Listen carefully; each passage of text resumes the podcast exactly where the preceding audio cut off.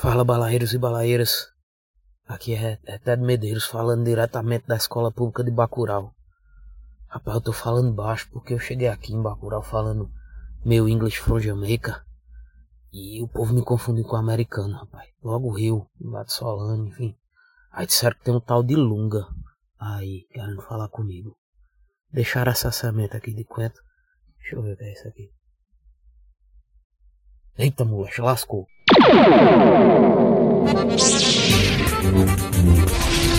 Receive our transmission.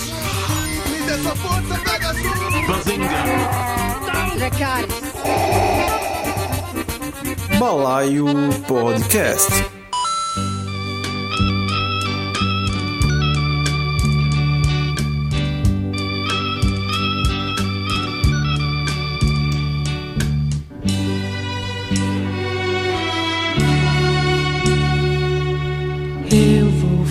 Uma canção pra ela,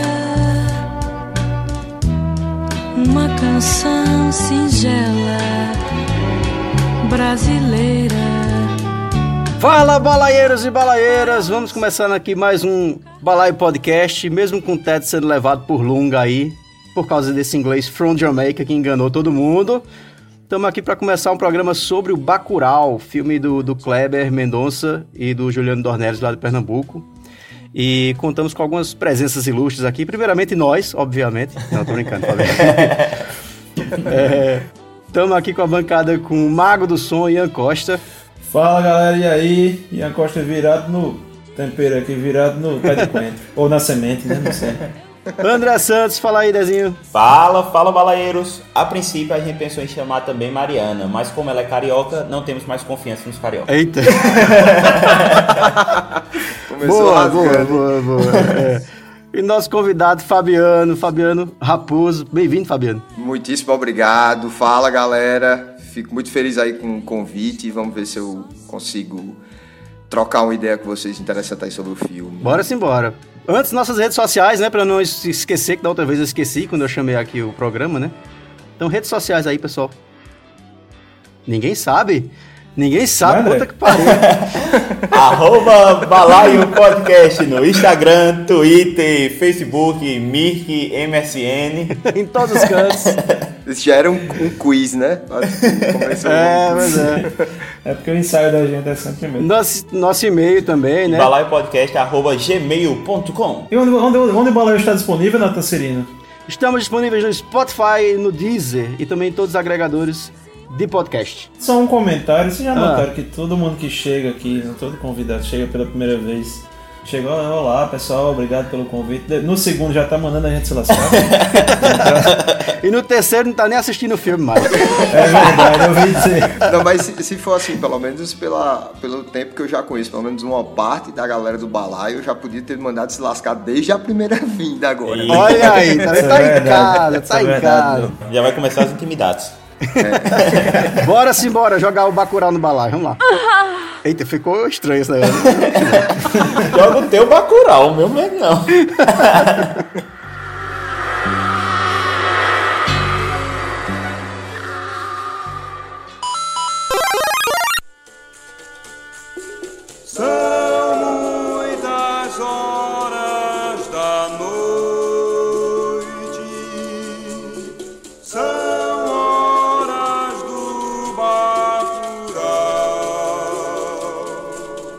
Bom, como a gente sempre faz, vamos começar com uma rodada aqui de impressões gerais sobre o filme.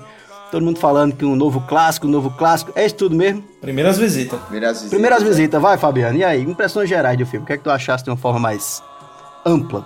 Ó, é, gosto muito do filme. Acho que até agora só um cara que escreveu uma crítica lá pro Estadão, que o pessoal disse que parece que ele é crítico da, da, da Jovem Pan. Acho que foi o único cara até agora que publicamente divulgou dizendo não gostar do filme. E não somente falou mal do filme, mas como também deu todo um, um viés ideológico, todas essas chatices Ele ele era carioca, com certeza. né? Que Aham. alguma parte da galera conservadora. É, essa galera conservadora quer dizer. Falar que nós somos os. É, não sei o que, a galera de cinema que faz filme de não sei o que, de putaria e tal. E são eles que impõem essas questões ideológicas. Mas É, eu não sei ainda se o filme pode se tornar um clássico, porque eu acho que essa é só uma questão mesmo do tempo, é, que Aham. vai realmente dizer o quanto que o filme permanece significativo né, ao longo dos anos, mas assim, a, impressão que eu tenho é que o, o mais interessante do filme não é somente toda essa questão mesmo de produção, que tem uma produção, é, uma coprodução francesa, né, do, junto da, das, das produtoras nacionais, mas assim, eu acho que o mais importante é a forma como ele foi produzido e o momento histórico que ele, que ele estreia, sabe? Ele, Aham. eu acho que se ele fosse lançado em algum outro momento aqui no Brasil, ele poderia não ter o respaldo midiático que ele teve e assim depois que você assiste o filme, faz todo sentido toda aquela discussão e todas as questões que estão envolvendo essas questões políticas e sociais que estão dentro da narrativa. Aham. Eu fico pensando aqui se vai ser esse o programa que a gente vai quebrar o tabu e entrar dentro do tema de política. Porque dá pra separar Bacurau de política ou não? Dá, eu acho que dá. Acho que tem como separar os dois, sabe? Vamos tentar, vamos, vamos, Diz vamos que assumir essa não, briga. eu sou doido pra entrar. É, o André tá doido pra falar de política desde o primeiro episódio do Balai, mas a gente, a É gente muito segura, difícil. rapaz, com a força. É muito difícil lá. pra você não discutir todo, tudo- o, o mainstream, qualquer produção pop, tipo. Se for pegar qualquer coisa de, sei lá, de Hollywood, se for falar de tipo filme de herói, vai ter uma, uma galera que vai acabar discutindo algum viés político, tá entendendo? Então é muito Obrigado, difícil, mas a gente, É, consegue, verdade. a gente consegue controlar aqui o- a- a- as pestanas. Vamos ver. Não diga por mim. Seu André, aproveite, seu André. Fala aí o que, é que você achou do filme, impressões gerais, vamos lá. Rapaz, eu gostei bastante do filme. Achei um filme bacana. Fabiano re- é, resumiu bem o que eu acho assim sobre a questão de se vai virar um clássico ou não. Isso aí só o tempo poderá dizer. Mas até conversando com a minha esposa quando terminei de assistir o filme, o que foi que eu disse? Eu, eu falando assim pra ela, olha, talvez não represente tanto assim a cultura nordestina em si, ou toque tanto no coração nordestino como o Alto da Compadecida, por mais que ele não seja filme, ele começou como minissérie, depois foi que virou filme. Mas o Bacurau hoje era um respiro necessário para o cinema brasileiro, na minha opinião. Ah, E aqui não quer dizer assim que tipo, ah, o Brasil não estava produzindo bons filmes. Não, longe disso, estava produzindo bons filmes. Mas o Brasil estava, na minha opinião, precisando daquele filme de repercussão, de fazer o Brasil parar para olhar para o cinema dele, entendeu? Eu acho que Bacurau isso aí foi muito bom, porque Bacurau ele rompeu as barreiras de um público seleto do cinema nacional e foi para o Brasil como um todo, Se- seja para quem quisesse criticar com medo dessa questão política ou para quem quisesse apenas por curiosidade ver o filme, eu acho que ele foi era um, um, um baque necessário. massa. E tu, Ian? Mas olha, An- André surpreendendo, chegando de voador, de uma, uma Não voadeira é, de luvas, né? De meias, né? Talvez. Rapaz, eu, eu vou na, na, na safadeza logo chegar dizendo: ninguém faz uma fila da puta como a Karine Telles. É, Mas, é ó, muito boa, é, Queria, assim, começar dizendo que eu tenho assim, um grande apreço por Cidade de Deus. Eu acho que até que cinematograficamente seja melhor. né, E dentre outros grandes filmes nacionais, mas acho que hoje no meu coração, talvez por esse estado de espírito mesmo, né, atual, acho que Bacurau já, já, já arranjou ali um, um lugarzinho no meu miocárdio, né, viverá ali pela eternidade. Rapaz, é, eu tive lá, a gente foi fazer a, a cobertura da pré-estreia do filme lá em Recife, né, e tal.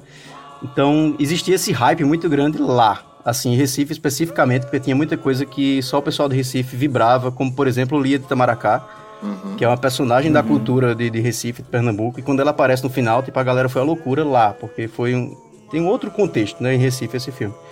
Mas, assistindo aqui em Campina de novo, eu vi as mesmas reações, sabe, da galera que, que vibrou, que se emocionou com o filme, que tava naquela cena lá. É, outra coisa, pessoal, a gente vai falar de spoilers aqui pra quem não tá avisado. Mas aquela cena lá do tiro, né, o primeiro tiro lá contra os americanos, o pessoal também vibrava da mesma forma. Então, a impressão que eu tive é que foi um filme que ele conseguiu ser político e não ser, conseguiu ser cult e não ser, né? Conseguiu ser pop e não ser. Talvez seja porque justamente aí é que ele consegue alcançar um público maior, sabe, um público grande. Tanta gente que tá ligado no cinema mais de referência, etc, que é uma coisa que eu quero falar com vocês aqui também. Quanto a galera que vai, tipo, foda-se política, quero ver um, um western brasileiro, entendeu? E vocês, vocês tiveram um sentimento assim, assim que acabou o filme, de chupa Tarantino. faz, faz assim, ó. Rapaz, ou você pode entender um chupa Tarantino ou um chupei de Tarantino. Rapaz, bem que hoje você ele mandou o negócio do Fue mesmo. Vai.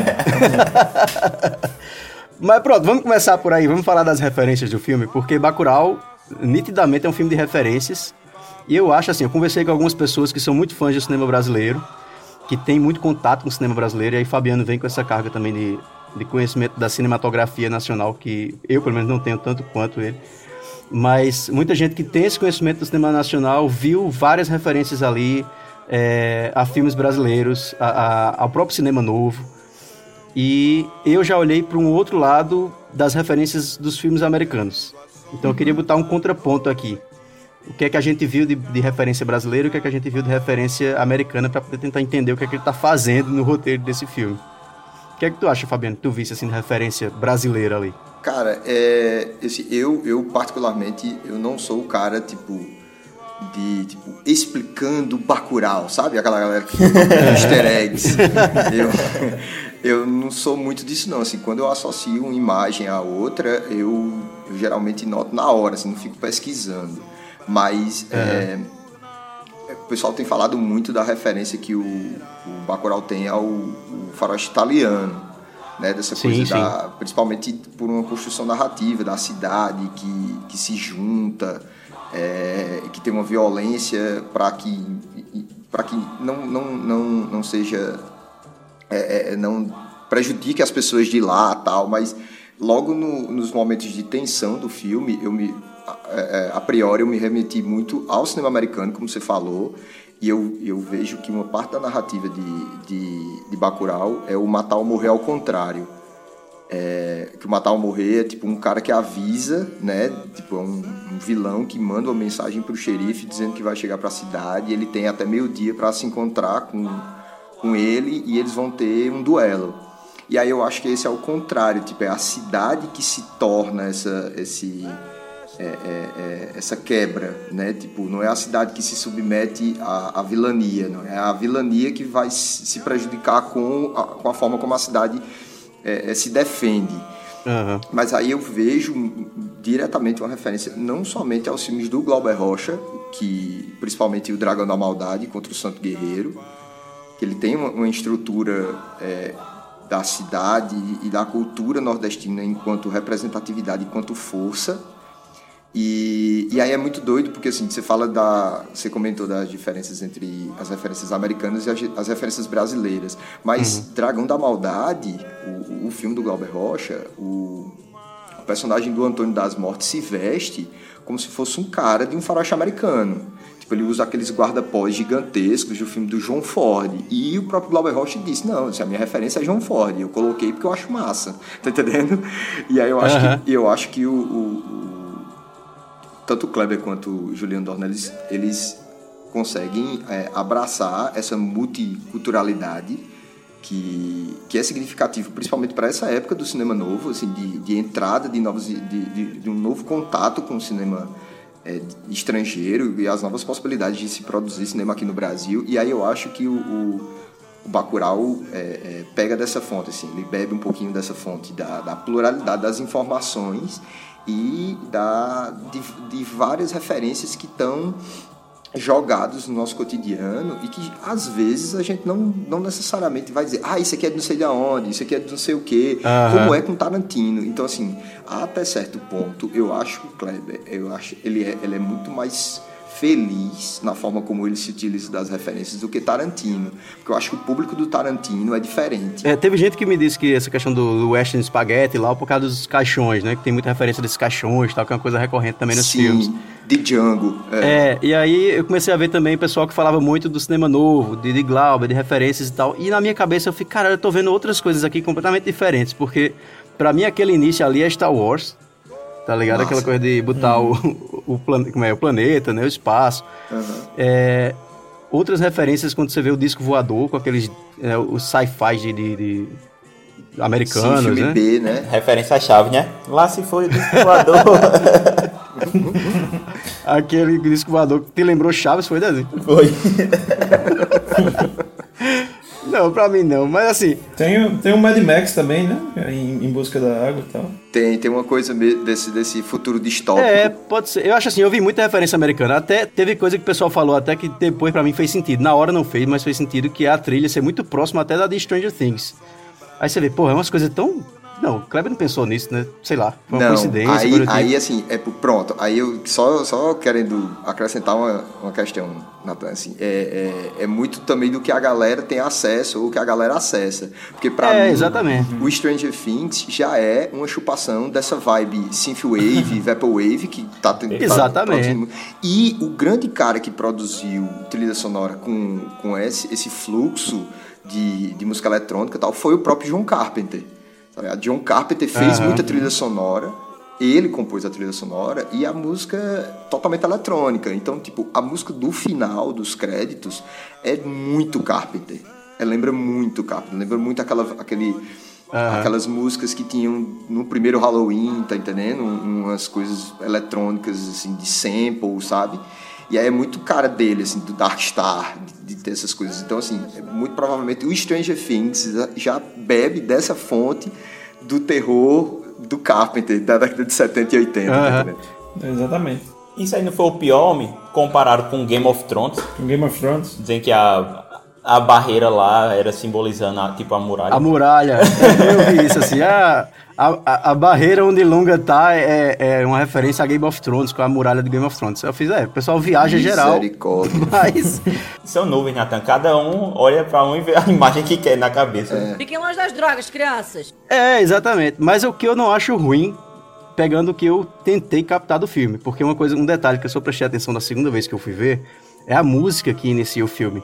Não sei se vocês prestaram atenção nisso também. Sim. Mas a música inicial, ela diz, né? Eu vou fazer uma canção pra ela, uma canção brasileira. É, toca um pedacinho aí, agora, pra gente ver. Eu já toquei no início do programa. Você é surdo, pequeno Bacurau. Tá bom, vou tocar, mas só porque tem visita hoje. Eu vou fazer uma canção pra ela. Uma canção singela, brasileira. É, então, quando você vê, pô, ele tá falando dessa coisa da cidade pequena, do disco voador, fazer uma canção pra ela. Pra mim, quando eu assisti da segunda vez, que eu percebi essas referências de filmes americanos, o próprio western e tal, espaguete ou não, mas é como se fosse assim, vou fazer uma canção pra ela, pra América, de certa forma, sabe? É como se fosse assim, eu vou responder na mesma moeda, só que me defendendo. Sei lá, é como se fosse um cinema que é uma resposta dessa influência americana, colocando os americanos como vilões, né? Porque se você for ver o que os americanos fazem nos filmes é colocar, sei lá, o afegão como vilão, o russo como vilão, Ou Qualquer outro, né? Como vilão. qualquer outro. E aí a proposta é tipo, e se eles forem os vilões, né? E se eles vierem como esses alienígenas, esses intrusos? Porque a referência do disco voador, pra mim, é aquela coisa bem de, pô, os Estados Unidos é tão prepotente às vezes que pra ser é, para bater de frente com eles, pra ser um inimigo pra eles, tem que ser alguma coisa de fora do planeta, porque dentro do planeta nada é ameaça, entende? É, você falou agora do, do, do drone, né? Que é esse, essa espaçonave aí, esse OVNI. E, e eu lembro que eu vi ontem que teve uma, um- meio que um encontro mundial de, de produtores, empresas que produzem robôs e tal. E um cara fez um, um robô em formato de gaivota e ele voou na, na onde a galera tava fazendo a exposição, tá ligado? E aí eu me lembrei muito assim de tipo é, é, é, o, o, o que é que te- o que é que já, o que é que é acessível já para a galera dizer que isso é uma coisa de segurança e o que é que já o que é que já não acontece, tá entendendo? Quando eu vejo esse negócio do OVNI e o OVNI no filme é muito óbvio que é um negócio meio que tipo grotesco, né? Tipo, parece coisa mesmo de filme B. Aham. E aí eu fico pensando, o que é que já não é óbvio pra gente que é alguma coisa de, de- que afeta a nossa segurança, a nossa privacidade, e a gente acha que não é, tá entendendo? E aí eu relacionei muito com essa coisa do dessa, desse robô gaivota que voou, que aí eu já vi uma galera no Twitter. Imagine só se os pássaros não forem mesmo vigias do nosso cotidiano, sabe? Essas coisas, É, teoria de é conspiração. É muito Black Mirror, né? Muito Black Mirror.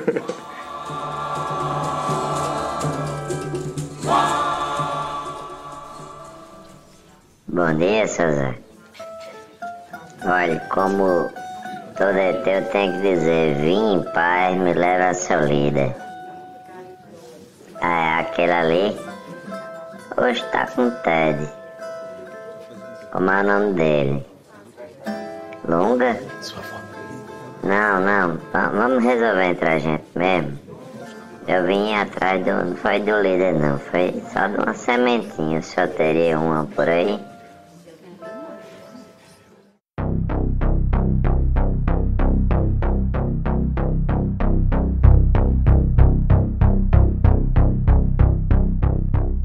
Coisa que eu achei massa do, do Bacurau foi essas referências pequenas que você acaba meio que pensando sobre os signos que estão sendo colocados ali, sabe? O que é que ele tá querendo dizer com aquilo e tal.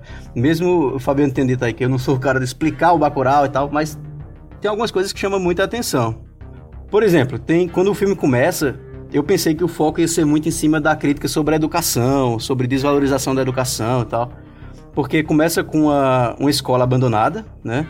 A gente vê um, um, um caminhão, um ônibus escolar que virou estufa.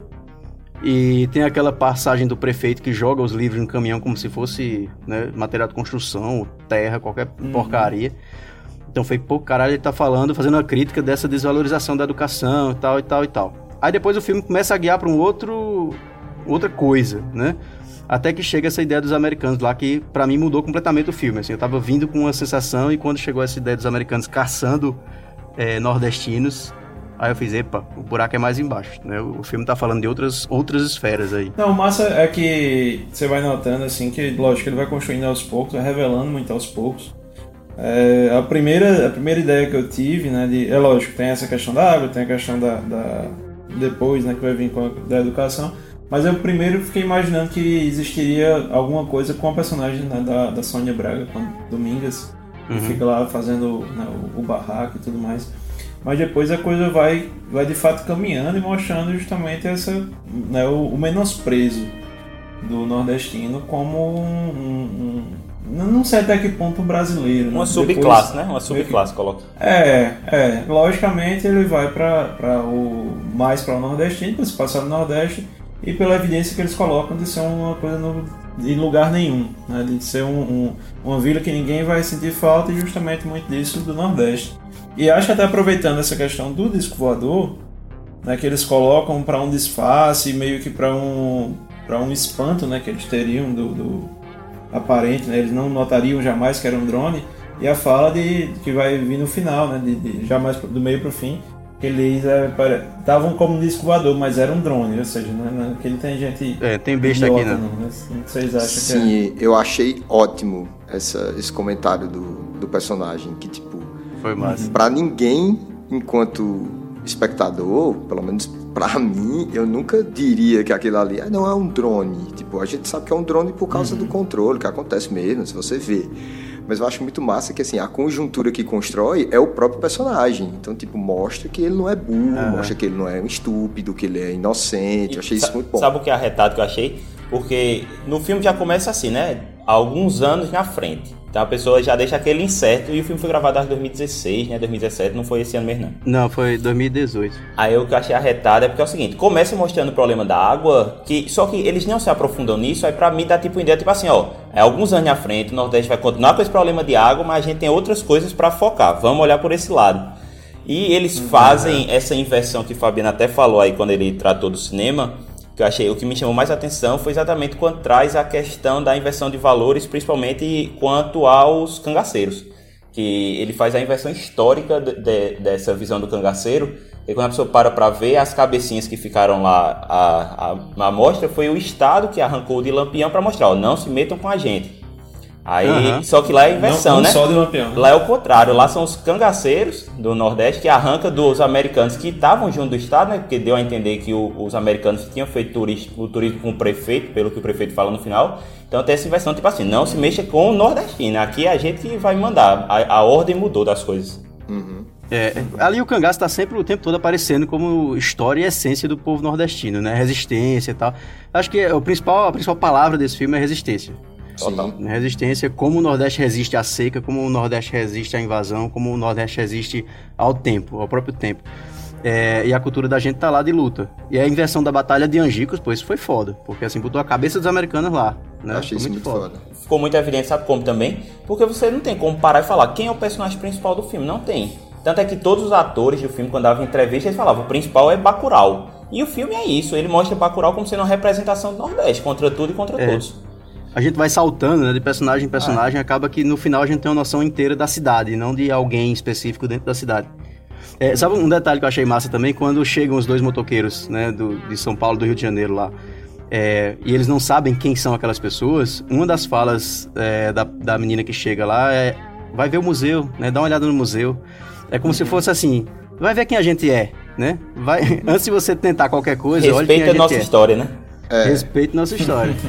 E Isso é, muito exatamente isso que prejudica eles, né? Porque se eles tivessem ido ao museu, eles saberiam qual teria, qual seria, qual era o histórico de Bacurau. Exatamente. Por que é que todas aquelas armas estavam expostas? Por que é que existem fotos daquelas pessoas, né, que tipo que, que fizeram parte da história daquele lugar? Aí essas coisas eu acho muito muito pontuais no filme, muito interessantes, porque elas Não leram a Arte da Guerra, né? Exatamente tipo é, é- não é não Conheço o inimigo. No final, quando ela chega assim da parede, que a mulher que tá limpando o museu, ela faz, ó, pode lavar o chão, mas as paredes pode deixar assim, com as marcas de sangue, né? É como se fosse assim, as lutas que a gente tem, a gente guarda. Isso e é, pra muito mostrar quem a massa. gente Isso é. é muito massa, velho. Isso é muito foda. Então, tipo, faz parte do, do da história de Bacurau e que foi negada por ignorância. Que no, Aham. né, a forma como eles tratam esse subtexto né, do, no, no filme é esse, assim, tipo, se vocês entendessem, se vocês pesquisassem, se vocês fossem atrás, vocês saberiam com o que vocês estavam lidando. E é mais ou menos isso que fica essa imagem, principalmente pra gente nordestino, daqui da Paraíba, tão próximo daqui de Kleber, de, de, de Pernambuco, dá esse- essa sensação de, de glória quase que anárquica dessa vitória, né? Até o próprio Lunga como sendo queridinho, que é a visão total do anti-herói, né? É aquele que é o Estado, tem uma a cabeça dele sobre valor. E todos de lá dizem desde o começo, ó, ninguém entrega ele. Podem botar o valor que for que a gente não vai entregar. E depois ele é, ele é chamado pra ser tipo o herói da cidade, né? É, cidade não, Quem, vilarejo. quem procura, quem pede a cabeça dele é o Brasil do Sul, né? Que tem dizendo lá, é como se fosse dois Brasis. Exatamente. O Brasil do Sul que é a cabeça de Lunga, mas o Brasil do Nordeste, não, né? É. Que é acolher Lunga e respeitar Lunga. Tem outra coisa também que aparece no filme, na cena do avião, que não sei se vocês lembram disso, é quando os americanos conseguem tirar Bacurau do mapa, né? Apagar a Sim. cidade, que é o primeiro, primeiro golpe. É, e aí um dos guris pergunta ao professor lá qual é a diferença entre São Paulo e Bacurau. Aqui deixamos o registro de um hipotético holy shit, que será melhor explicado à frente. Porque o professor diz, esse avião tá saindo de São Luís, vai para São Paulo. E aí o guri pergunta, qual é a diferença de São Paulo e Bacurau? E ele não responde. E isso pra mim se completa muito na cena da invasão final da cidade, que na TV, se vocês lembram aí, a gente chegou a discutir isso antes também, a TV tem dizendo, execuções públicas recomeçam às 14 horas no... No, No Vale do Anhangabaú, É, Anhangabaú. é. Mas, é, mas a diferença é a distância, eu tenho que entender É a distância. distância, Nathan. Ele fala distância, pô. Que ele pergunta, tipo, quando ele fala que, que aquele voo tava saindo de São Luís para ir para São Paulo, aí os meninos perguntam qual a distância de Bacurau para São Paulo. Aí é por isso que ele tenta acessar no mapa pra saber qual é a distância dos dois. Aí quando ele chega pra, tipo, é, seu local, né? Bacurau. Aí não tem Bacurau. Rapaz, eu acho que é a diferença. eu É vou bater nessa tecla. Eu acho que é distância mesmo. Eu acho que é a diferença. Vai ter Mas- que assistir de novo, hein, Nathan? É, eu já assisti duas vezes, por isso que eu tô dizendo que é a diferença, É. mas não sei. Ó, de- deu a carteirada na cara da gente agora. Tava demorando, tava demorando. Mas tudo bem. Gorete, por favor, tira essa dúvida da gente. E é por isso que o holy shit não é certeza. Achamos safadeza baixar um torrent para tirar essa dúvida, mas notem o que Nathan diz a seguir. Não tem como saber, só sente baixar o torrent do filme, aí é sacanagem. Assim, não sendo possível usar o VAR para esta situação, Cirino prefere confiar nas duas vezes que ouviu que levar em conta três pessoas que também assistiram o filme, e estão provando que ele está errado, ou não. O que eu queria falar dessa televisão, porque a televisão fala que essas execuções começaram em São Paulo já às duas horas, ou vão recomeçar em São Paulo às duas horas. É, é como se esse Brasil do Sul permitisse esse tipo de execução, já tivesse se rendido, entendeu? Vocês percebem isso? Noto, eu, eu, eu, eu vejo por essa perspectiva. Inclusive, é, é como se essa perspectiva do Brasil do Sul tivesse muito mais ligada a, a- a essa, essa forma de controle né, do, do americano, tipo, O americano entra pelo Brasil do Sul e acessa o, o Nordeste, tá entendendo? Então eu acho que tipo, está muito mais vinculado a essa imagem que, que se expressa naquela na notícia né, do, das execuções públicas né, no, em São Paulo e, e com a forma como o Bacurau reage né, a essas circunstâncias da violência. Teve, quando a gente foi pra pré-estreia lá de, de Recife, eu falei com Suzy, Suzy Lopes, que tá no filme, né? Uhum. E que faz um papel muito foda, assim, ela tá muito bem no filme. E aí a mensagem que ela deixou antes da gente ver o filme lá foi dizendo assim: não mexa com o Nordeste. A mensagem principal de Bacurau é a gente ter resistência e não não mexa com a gente. E aí quando eu assisti o filme ficou bem claro isso, sabe? Como eles estão querendo dizer justamente esse, esse lugar que é, o Brasil inteiro se rende a alguma coisa e o Nordeste resiste e não vai deixar passar. Bicho, uma das coisas mais massas que tem, que você para pra notar, é que ele colocou, tipo assim, que ele fez até uma criticazinha quando os americanos falam, né? Que faz, ah, você é branco, deixa eu olhar, pega um binóculo. Aí faz, ah, você é só um mexicano branquinho. Só que, isso aí, se você parar pra olhar, os únicos personagens brasileiros que são assim, mais brancos mesmo, são os dois que vêm do Rio. Porque os de Bacurau mesmo são todos é, moreno ou negro. Tem essa- até essa diferenciação, assim, desse jo- jogar o extremo mesmo, pra ficar bem evidente, ele trabalhou isso muito bem. Eles fizeram. E quando você para pra analisar essa questão da execução, é, quando tá colocando as cabeças expostas, aí até o cara pergunta: será que ele não exagerou de colocar essas cabeças? Aí a, mi- a- eu não lembro o nome da personagem, que fala: não, não exagerou não. Então é como se fosse mostrando: ó, daqui a uns anos, esse tipo de violência no Brasil já vai ser cotidiano, não vai ser mais algo que vá deixar a pessoa perplexa, por exemplo. É verdade. Eu vou retificar você, André. Eu já digo que ela é, tipo, notória, assim. Ela, ela faz parte do nosso cotidiano. Porque, é, se você, assim, isso, já tem alguns anos, assim. O, o cotidiano da gente tá, né, semeado por essas, essas informações de ultraviolência. Só ligar a Porque- televisão, né? É, cara, o Um WhatsApp... abraço aí pro Datena. Samuca. Se você pegar, tipo, vovozinha, a mãe de família, diz que tem medo de assistir filme de terror. Mas quando é três horas da tarde, o povo começa a mandar foto de gente que morreu atropelada no, na BR-230. Com, aí, aí, aí, aí começa a ver, meu Deus, que coisa horrível, e começa a compartilhar para as outras pessoas, tá entendendo? Aí, tipo, o que, é que é, o que é que é realmente grotesco? Um filme de terror que é mentira ou as fotos dessas pessoas que estão mortas e que a galera fica compartilhando, tá entendendo? Então, assim, a gente, tá, a gente realmente, na minha opinião, a gente tá contaminado pela sensação de, de não violência das coisas e aí a gente perde o prumo, tá entendendo? Aí eu acho que o filme também discute muito isso. Porque a violência que a gente vê no filme, que é explícita, que, é, que eu acho isso muito massa, que é super gore, é, ela, ela é uma evidência de, de, de tomada de poder das coisas, sabe? E aí, quando a gente começa a assistir, que vê que são aqueles personagens os americanos, junto com o Udo Kier, né, que é o alemão que vem interferir nessa, nessa, nesse cotidiano de forma violenta, aí a gente fica apreensivo. E aí é quando a, a chave muda. E, inclusive, eu quero também mencionar que, assim, é, é uma, mais uma questão minha mesmo, assim, muito pessoal. É, eu acho a sequência da, da discussão logo depois, né, que o casal sulista é, chega na fazenda, né, que estão os gringos, que eles se sentam para conversar para saber como é que vai acontecer as coisas, quem vai fazer o quê, quem vai matar quem e tal, que eles fazem essa, essa esse bullying com relação à cor dos caras, tipo, eu achei essa sequência fantástica. Inclusive, eu comparo com a cena de Django quando o Leonardo DiCaprio chega lá na fazenda dele, que chega todo mundo, que ele vai falar sobre o crânio do, do ser humano, de um homem preto.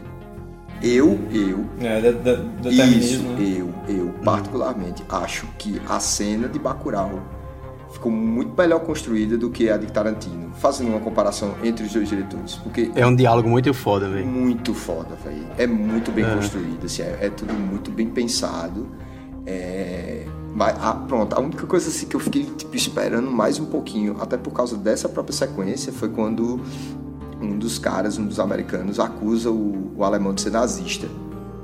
Cara, eu esperava um outro feedback dele, assim, sabe? Assim, você, depois de todo aquilo lá, da, da- das atitudes dele, inclusive depois da conversa, você tem certeza de que ele é um nazista. Mas. mas. Eu fiquei com a impressão assim que, que tipo, qual seria a diferença nesse caso de um nazista para o que eles estavam fazendo?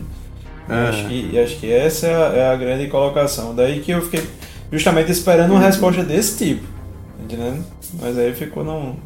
num tipo, não, é, o personagem ele abomina o, o, o nazista, mas tá sendo hipócrita ali comentando basicamente a mesma. Nem a população hoje em dia, é a sociedade hoje em dia, pô. Você critica o outro, nunca se critica.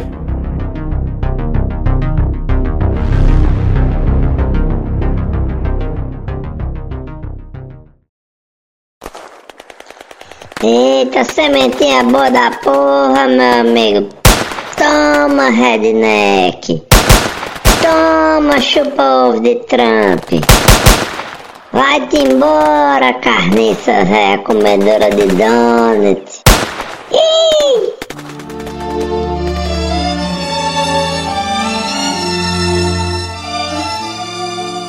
É, e isso entra no, no cerne do filme, o principal que a gente não falou até agora, que é esse sentimento anti-americano, né, que o filme tenta construir.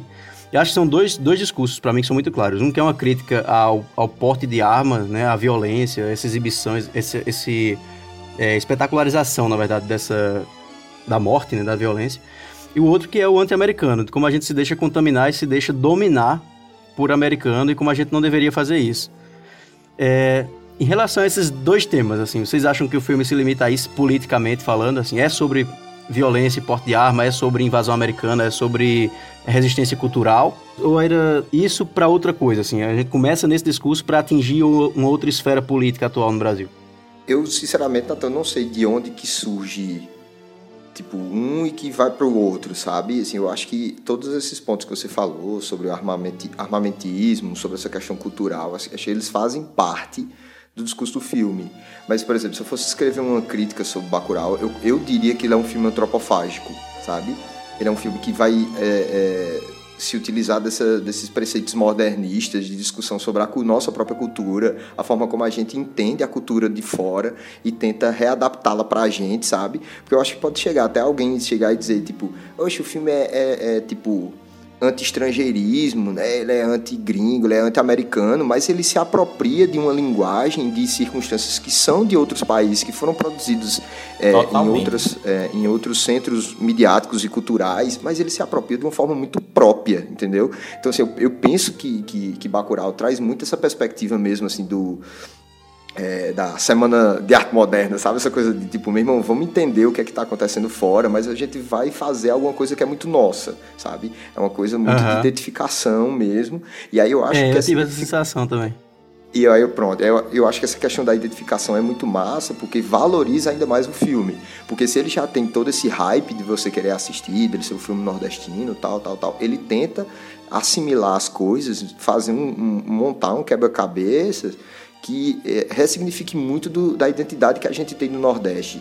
Então ele constrói uma identidade Nordeste que não está exatamente pautada naquela coisa do, do miserável, eh, do, do sertanejo, do Vidas Secas. Ele está muito além É. do Vidas Secas, assim. Ele, ele, ele pega essa coisa do essa referência que se tem no Nordeste e, se, e subverte. Até certo ponto, André, eu acho que ele é o anti Alta Compadecida, tá entendendo? Sabe o que é que eu senti também? Não sei se vocês notaram, assim, tiveram essa visão, mas ele também é muito irônico e ele critica muito também a questão do meio que o espírito vira-lata brasileiro, assim, sempre, né? Que ele, Sim, a, sim. pronto, a questão do, do, do mexicano branquinho já, já deixou escrachado. E até quando ele tá conversando assim, que os brasileiros começam a conversar um com o outro naquela, naquela roda na fazenda, e o americano fala, não falem brasileiro aqui. Ou seja, tipo assim, ele tá Aham. cagando para o Brasil.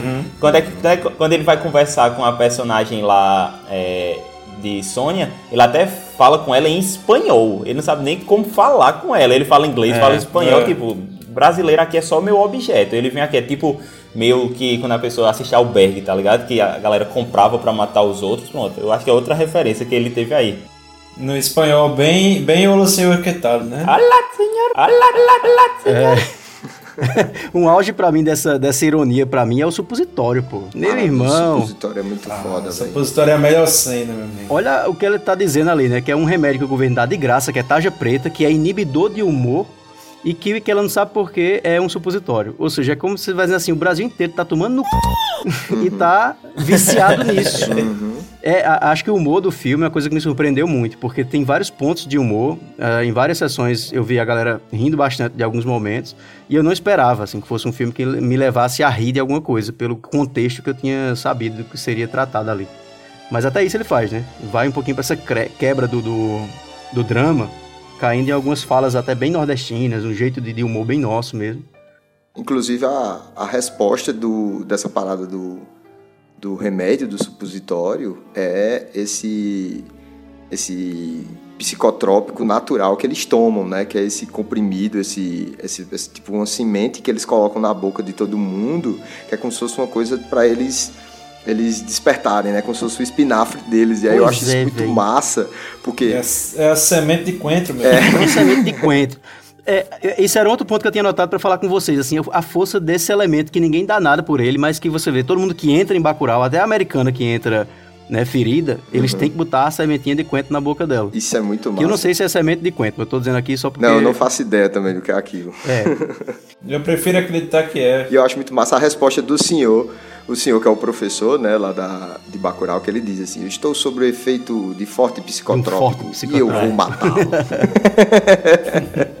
Isso é muito bom, velho. mas é, é como se fosse um antídoto mesmo, pra dizer assim, aqui a gente não se contamina pelo que vem de fora, então todo mundo toma essa sementinha, sabe? E a, e a retada da menina que levou o tiro lá que tu falou é que ela pede ajuda assim pra eles, pra quem atirou nela e quem ela tava cometendo a violência, do tipo assim, meu Deus, por que vocês estão fazendo isso comigo? Eu fazer com vocês é normal, mas eu não entendi esse retorno de vocês não. Não sei se vocês tiveram essa visão, eu tive assim, ela, me ajuda, vocês têm que me ajudar. Notem que André está assistindo os vídeos de pacote O Rei do Teco enquanto grava. É, eu tenho um celular transparente. É porque eles veem a gente, a visão do americano ali, pô, é como se fosse o nordestino sendo um selvagem, sendo um povo inferior. E a gente sabe que essa visão existe em cima é do Nordeste. né? É, É, até, até dentro do próprio Brasil existem pessoas que pensam dessa forma, né? Que o Nordeste é um- uma terra de gente inferior, selvagem ou burra, ou, ou- enfim. É, então quando ele bota isso, às Tá, vezes. tá ok, Natan, pode seguir.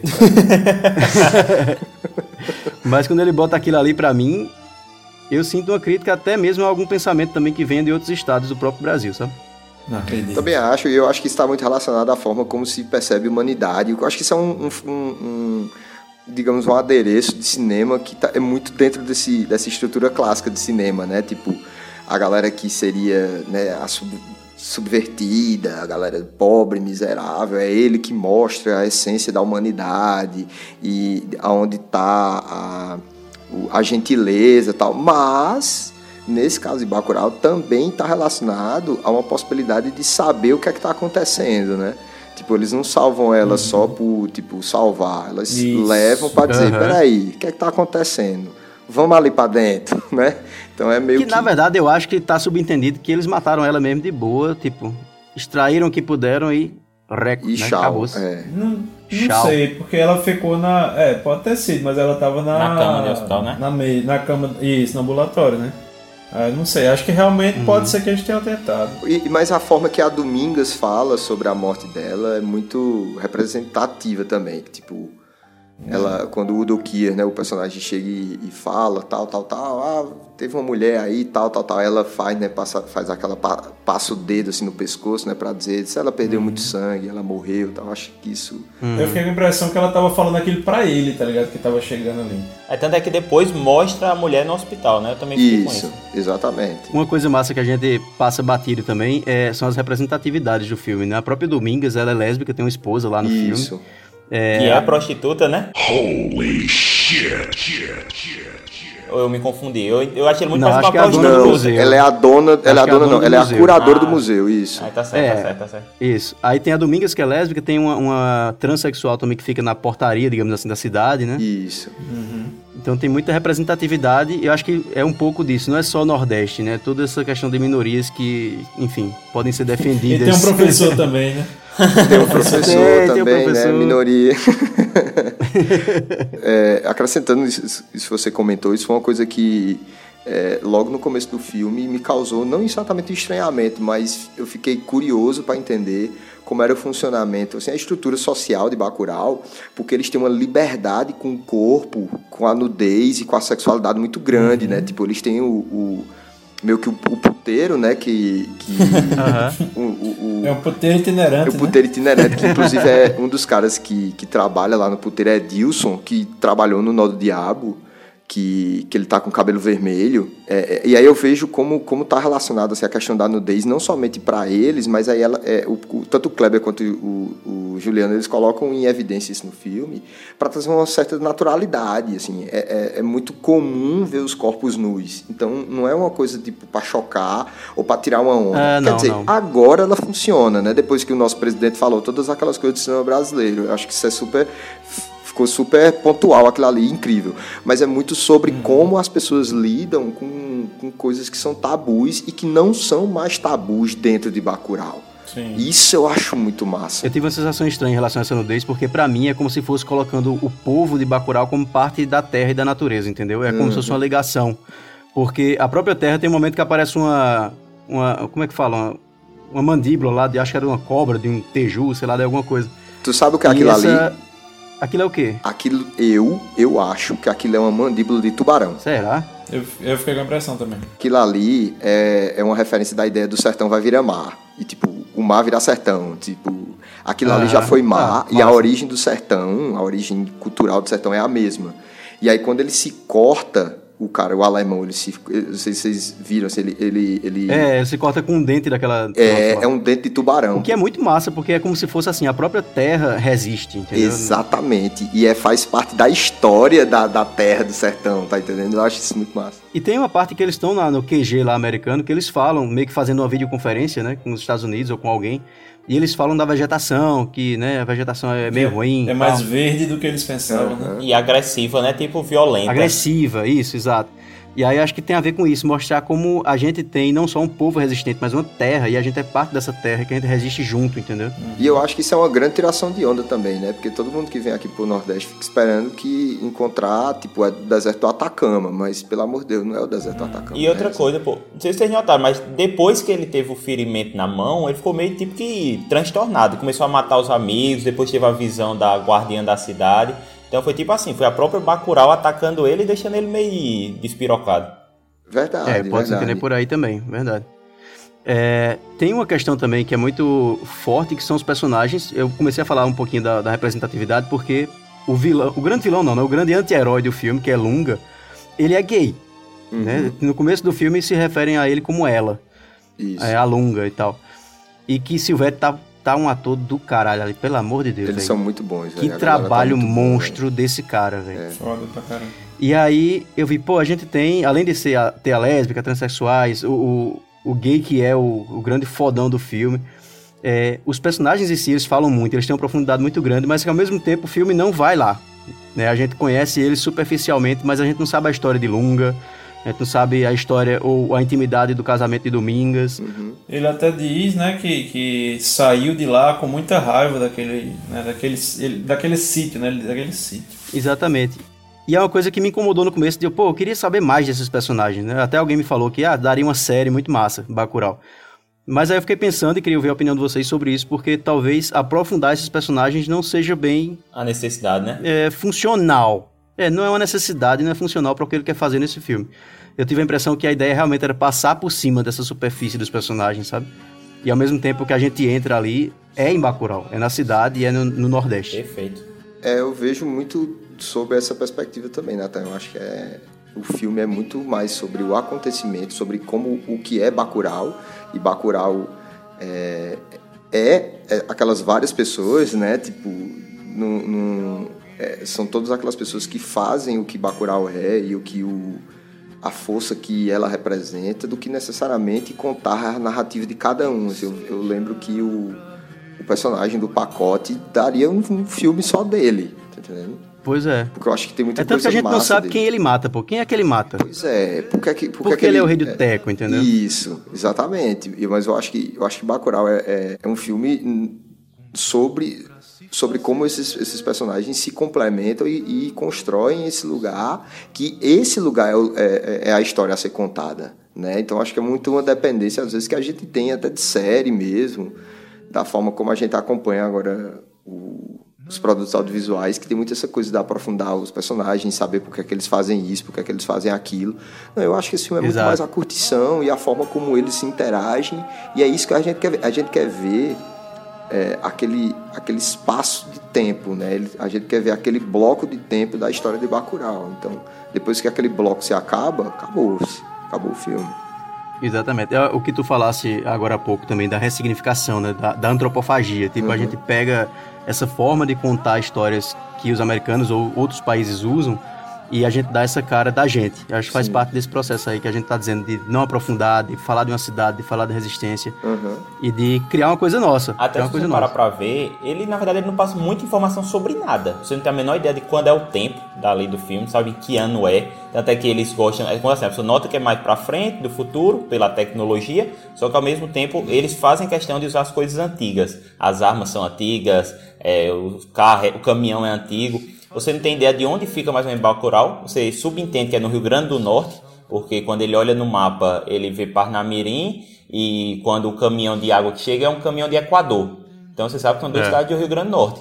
Mas você não sabe exatamente onde é, você não sabe que ano tá se passando. Mas aí tem um lettering que fala em algum lugar no oeste de Pernambuco, né? Mas É, eu- acho que tem. eu- na hora, eu- quando eu comecei a assistir o filme, eu, eu subentendi que era em Pernambuco. Só que eu estranho, porque, em primeiro lugar, o caminhão pipa é do, de Equador, que é no Rio Grande do Norte, aqui bem perto da Paraíba. E Uhum. quando você. Ele vai botar o mapa, aí não sei se vocês notam. Foca assim, tipo, quando a pessoa vai olhar o mapa, É, vai logo é pra cidade perto. Aí vai Parnamirim, aí tipo desce um pouquinho, aí tem Serra Verde, que é, é tipo uma vila, um distrito de Serra Verde, né? Isso, Que isso, é. Mas eu acho que não fictícia. prejudica, pô. Eu acho que é essa sensação de Nordeste, sabe? Porque Então, é, é a ideia dele de fazer assim, eu vou passar as informações que são necessárias, esse resto é besteira. Pra mim dessa ideia, tanto quanto ao personagem quanto às características. Mas é porque, queridos, Parnami... também tem Parnamirim em Pernambuco. Exatamente, é. Uhum. De Parnamirim. Obrigado, Google. É. Abraço. Então rou- roubaram o caminhão de Equador, então.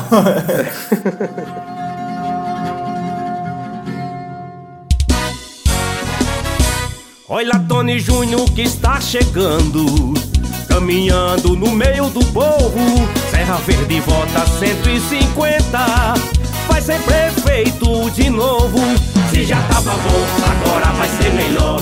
O nosso povo sabe que com ele não está só. O 150 eu carrego no peito.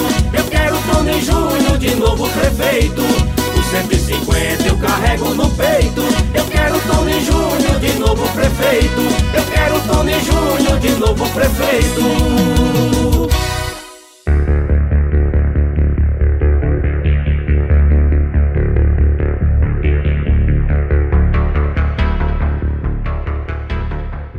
Saindo um pouquinho da, da, da história, da trama, dos personagens, a gente tem uma coisa muito importante em Bacurau que a gente não mencionou aqui, que ele ganhou o prêmio do júri do, do Festival de Cannes esse ano, né? Uhum. E eu tava vendo aqui é, os- as premiações, né, as relações de, do Brasil em Cannes. É a primeira vez que a gente ganha. Isso. A primeira vez que a gente ganha o prêmio do júri de Cannes. A gente já tinha ganho a Palma de Ouro, Chupa Central do Brasil. o Pagador de Promessas, né? A gente ganhou o Pagador de Promessas em 62, a Palma de Ouro. Mas o prêmio do júri do melhor filme é a primeira vez com Bacurau. É. Massa, né? E esse ano ganhou o Um Sertão Regar também com o filme do Karim Ainu, né? Que é A Vida Invisível. Também. A Vida Invisível de Eurídice e alguma coisa, eu sempre me esqueço o nome completo. E ficou A Vida Invisível agora pra, pra concorrer ao Oscar, né? Mudaram o título do filme. Por que não botaram Bacurau, velho? Não entendi, não entendi. Pois é, por que não botaram Bacurau? O próximo comentário tem tom político em relação a uma autoridade nacional. Então nós utilizamos um trecho de um de seus discursos substituindo seu nome quando ele é citado. Por que não botaram Bacurau? Não gosta de Bacurau. Eu, eu, eu acho que, assim. Eu sei porque, assim. Não sei, não, não vou chegar e dizer, ó, eu sei porque ele- o filme não foi pro Oscar, mas é, é porque eu acho que, assim, são festivais. Pronto, o exemplo que tu falou agora, Nathan, de. Ah, o outro filme que a gente ganhou foi Pagador de Promessas, do Anselmo Duarte. É, Anselmo Duarte fez. foi outro prêmio, filme- né, no caso. Isso, ele, ele- ele fez esse filme para ganhar a Palma de Ouro.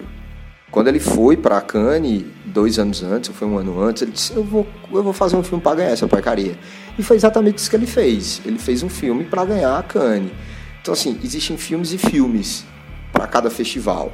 Por exemplo, é, acho que foi ontem que saiu já umas matérias falando que Coringa foi ovacionado no Festival de Veneza. Então, tipo, Coringa é um filme que vai ser ovacionado em Veneza, mas provavelmente não, vai- não seria ovacionado em Cannes, ou não seria ovacionado em Berlim, sabe? Então, eu Exato. acho que pensar que um filme como o do Karim Anu é mais propenso a vencer o Oscar, eu acho que isso é uma ideia mais, tipo, pra frente, sabe? Eles, eles escolheram realmente um filme que pode concorrer porque, por causa de todas as, as, as outras formas, pelo menos os, os últimos dois anos, como o Oscar vem lidando com essas questões de gênero, sobre essa questão de representatividade. Então, assim, eu acho Aham. que o, o, o Oscar indo para Bacurau, na minha opinião, da forma como o Oscar existe agora, é uma utopia, assim, nunca aconteceria. Pô, com certeza. E até me perguntaram isso. E, tipo, o filme é anti-americano, o filme tem uma pegada que é totalmente oposta ao que se pode votar lá, apesar dos votantes da academia serem de vários países, né? Isso. Mas eu acho que não é uma narrativa que agradaria americano de ver e premiar, não. É, Não, e, e assim, pensando, cara, você. É, lógico que tem que ter um entendimento da, daquela cultura, daquilo que está acontecendo. Não é, você não vai, não vai pegar na completude daquele entendimento, tipo, porque tem muita coisa do Nordeste, tem muita coisa do Brasil que dentro do próprio Brasil muita gente não entende. Quer Aham. dizer, o próprio, o próprio nome Bacurau, é, muita gente. é, eu já perguntei a muita gente, ah, tu entendeu por que, que o nome é Bacurau? E muita gente não, não captou isso. Vocês captaram o que é que, por que, que é Bacurau o nome? Não é o pássaro agressivo. pássaro? vou deixar em aberto. É o pássaro, mas o, o comportamento do pássaro. né? Agressivo. Que ele só sai à noite porque ele é brabo, né?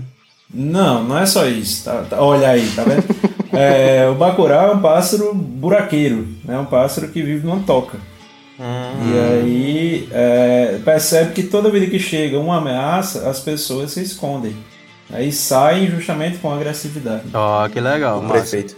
O prefeito, é tanto o prefeito quanto os americanos, eles agem da mesma maneira, né? Só que com o prefeito sem armas, né? Da primeira vez. Pois eu, dando agora minha, minha visão nem um pouco técnica como a de vocês sobre o Oscar, eu só tenho a dizer o seguinte. Em primeiro lugar está o Globo de Ouro, em segundo lugar Cannes, em terceiro lugar chupa Oscar. Pronto. Eu até comentei isso no Instagram da gente, lá nos stories da gente, porque, tipo, quem tem o prêmio do júri de Cannes, pô, vai se preocupar com o Oscar. É claro que, assim, em termos de mercado, o Oscar é foda e tal, mas, tipo, eu já acho muito bem premiado, muito bem contemplado, assim, o reconhecimento de Bacurau com o prêmio do júri em Cannes. E, inclusive, Natan, uma boa parte da, da grana assim, que veio pro filme também como possibilidade de distribuição só veio porque ele ganhou Cannes. Tá ligado? A- ele, ele, ele é uma É coprodução verdade. francesa agora. Ele é uma coprodução com Arte Cinema. Então, tipo, ele se tornou um filme de 7 milhões e 700 mil reais, pô. E outra coisa, assim, vocês agora que trabalham nessa área, eu vou fazer uma pergunta e quero resposta honesta. Eu sei que a gente tá num- tem que pensar na parte econômica. Isso é, eu não sou louco nem hipócrita de dizer que não. Mas para o que simboliza Bacurau, é muito mais representativo para ele ter um prêmio totalmente assim quanto à à qualidade do filme do que receber um prêmio americanizado ao extremo como é o Oscar, né? Até porque a credibilidade do Oscar há um bom tempo já vem sendo colocado em xeque. Então acho que para Bacurau, para o que é. é Bacurau, eu acho melhor não concorrer ao Oscar. Também É, Eu, sempre digo que um, um festival que. um prêmio né, que, que entrega é, melhor filme para Guerra ao Terror tem toda a chance de dar o prêmio Bacurau. Eu acharia, no mínimo, estranho a gente, pelo menos, ser indicado. Imagina a gente receber um status do Oscar por Bacurau. É uma coisa meio que, sei lá, você receber do Seria do próprio caralho, Algoz. seria do caralho, mas. Não, é, seria mas seria um massa. reconhecimento, né? Seria massa em termos de mercado, em termos de história do cinema brasileiro, foda, tal, primeiro filme a ganhar o Oscar. Mas em termos de sentido É, esse do é meio Oscar, hipócrita, né? né? Esse é hipócrita. é meio assim. hipócrita, exatamente, é meio hipócrita. É como você receber um prêmio das mãos do seu algoz. É, eu acho, que- eu acho que tem burrice no meio também. Tipo, Como é- falta de, de- de, é, analfabetismo funcional. A assim, autocrítica zero, né? Não, o melhor seria ganhar o Oscar e ele dizer, não quer. Não vou receber, É, né? aí sim. Exatamente, Aí aí, seria massa, aí, seria aí foda. era, pense.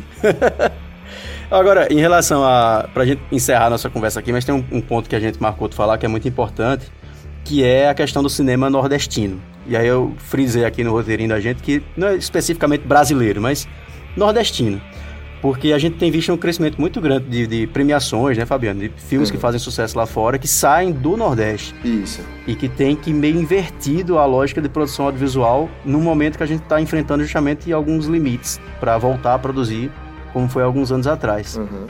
Como é que a gente se situa nessa produção de, de cinema? Esse cinema que cresce, que ao mesmo tempo está por exemplo, Bacurau foi a rapa do tacho, né? Rapa- Bacurau foi o finalzinho do que se teria de, de incentivo de fundo setorial do audiovisual e outros poréns aí de editais. Uhum. E agora? Tipo, como é que fica o cinema nordestino diante disso tudo? Ah, porra, pergunta filosófica aí.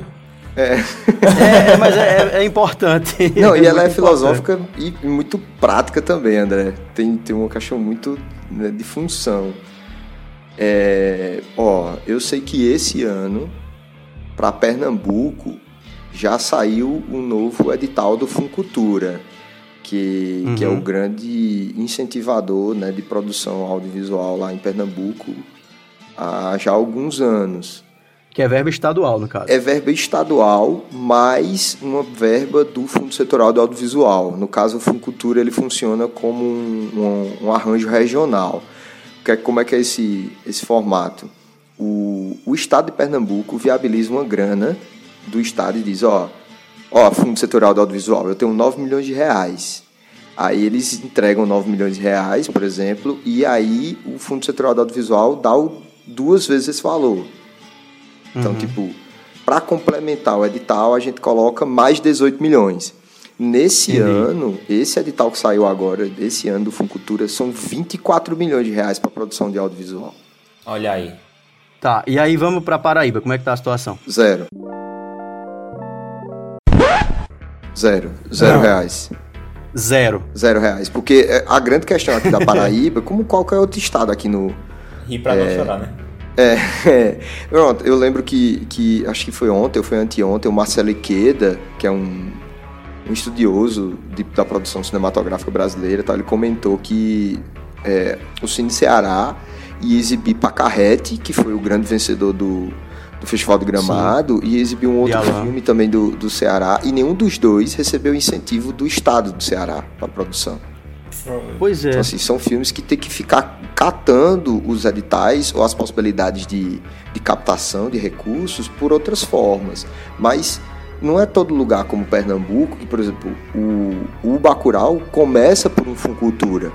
Né? Eles ganham um Funcultura, eles viabilizam a produção a partir disso, eles começam a pagar a produção pelo Funcultura e eles começam a ganhar outros editais. Então, tipo, quando a gente começa a entender como é que funciona esse formato de produção e a gente vê um começo de filme de Bacurau, que a gente vê um, um Arte Cinema, a gente vê um SBS, é, a gente vê o Cinemascópio, a gente vê a Simil Filmes, aí a gente vê Funcultura, é, Programa de Incentivo à Produção Cultural do Estado de Pernambuco, que a gente vê o. BRDE, FSA, Ancine, então, tipo, é muita grana que foi movimentada para esse filme acontecer. Mas é aí que eu quero chegar, justamente, porque você vê o cinema de Pernambuco bombando, né? Muita Aham. coisa boa saindo, o Kleber é um atrás do outro. É, E aí você fica se perguntando, cadê esse cinema também na Paraíba? Cadê esse cinema também, sei lá, na Bahia? E é isso. Assim, não tem um incentivo para que se comece a fazer alguma coisa como se começou em Pernambuco.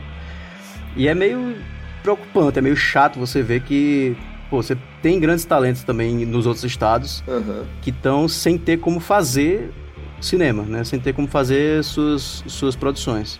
É, Pernambuco conseguiu é, participar na- nesse, nesse nosso macro né, de produção, assim, nesse, nesse formato nacional de produção. E ele, é um, e, e ele vem estimulando isso quase que ininterruptamente desde 1998, pô, quando saiu o Baile Perfumado. Entendeu? Aham. Então, assim, são no mínimo 20 anos de estímulo contínuo, porque dá dinheiro pros caras, entendeu? É, apareceu é. essa pérola, que foi o, o, o Baile Perfumado, e que conseguiu possibilitar, um, possibilitou para eles assim, uma venda, uma, quase que uma questão turística para o Estado, é, que viabiliza e se estimula que seja um contínuo de produção. Mas eu acho que o que acontece com o cinema pernambucano não é nem o, o fim, é uma consequência de muita coisa que é da cara de, de Pernambuco, sabe? Você vê as coisas, no, a forma como eles tratam a cultura. Cara, sei se vocês viram um vídeo, tem um, um- saiu essa semana que um, um- um deputado na Assembleia Legislativa do, do- de Pernambuco fez uma homenagem à banda Devotos, que era a antiga Devotos, Devotos do Ódio, que completou 30 anos de banda, uma banda de hardcore. Os caras Ah. tocaram na Assembleia Legislativa de Pernambuco. Teve uma roda de pogo, com um monte de punk, É, é. tá ligado? Tipo, Pô, é, é, na Assembleia perceber. Legislativa. Porque assim, o tempo que eu passei lá, que eu já passei, morei algum tempo lá, e pô, eles são muito, assim, valorizam muito o que é deles, muita Uhum. cultura deles, né? Aham. Isso é muito massa pra você ver em Pernambuco. Não só a questão do frevo, do maracatu e etc, mas o próprio cinema, o próprio teatro. É, é uma, uma valorização que a gente não encontra em estados vizinhos como o nosso aqui na Paraíba. O, o próprio edital do Funcultura, cara, ele estimula produções, assim, não, não somente em Recife, mas ele quer descentralizar. Então, o Funcultura tem, tem é, cotas para, tipo, Zona da Mata Norte, Zona da Mata Sul, é, Sertão, não Aham. sei aonde, entendendo? Assim, eles, eles dividem o estado inteiro para que saiam produções do estado inteiro, sabe? mesmo que a, a grande massa suja mesmo de Recife, né, o grosso de produção saia de lá e acabe tipo, chegando nos outros estados também, né, sai de Recife, mas eles tentam estimular as produções, não somente audiovisuais, mas outros formatos de produção de artes visuais, de, de artes plásticas, tal. Eles estimulam para que todo, to- o Pernambuco inteira produza, sabe?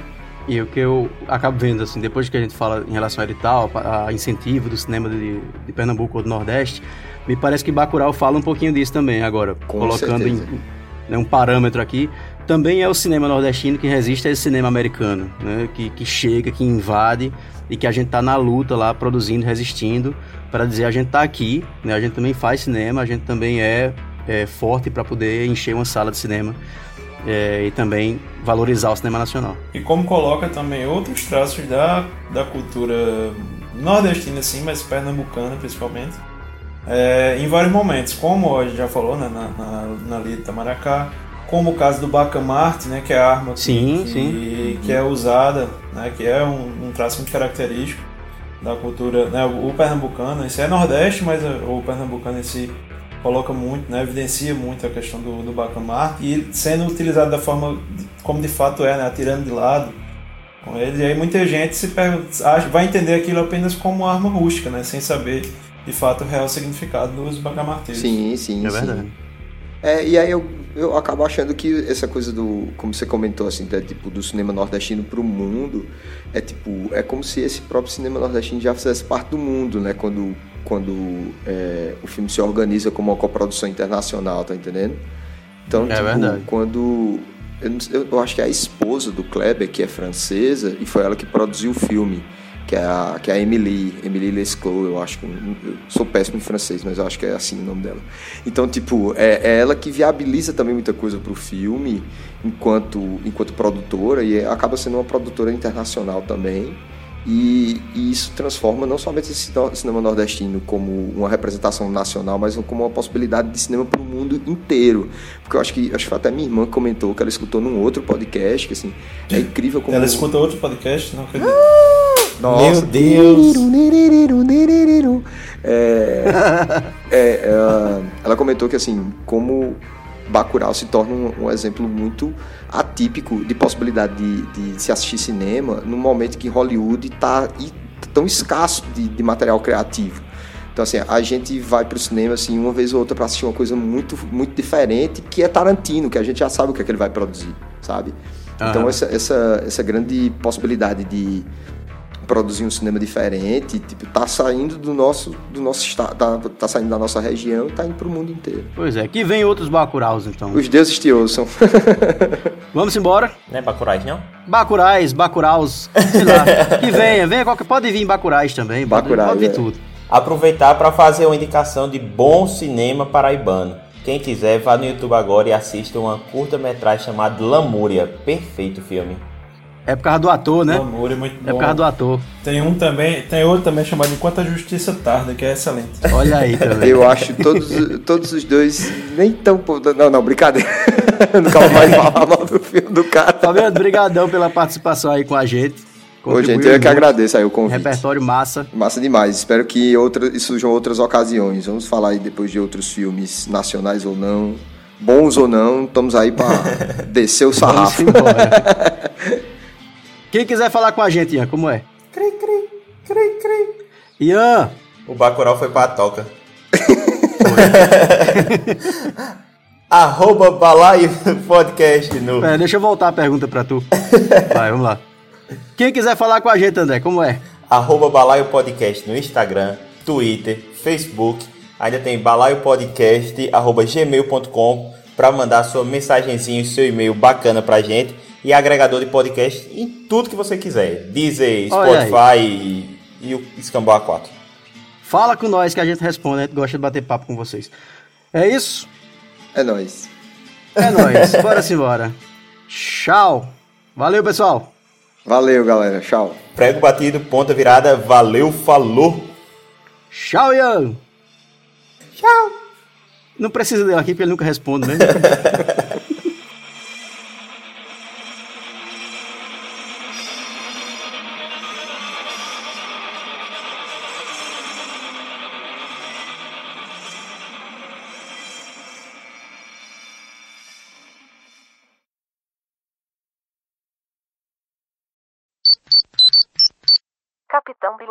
Câmbio. Alvo localizado. Positivo, comandante Goretti.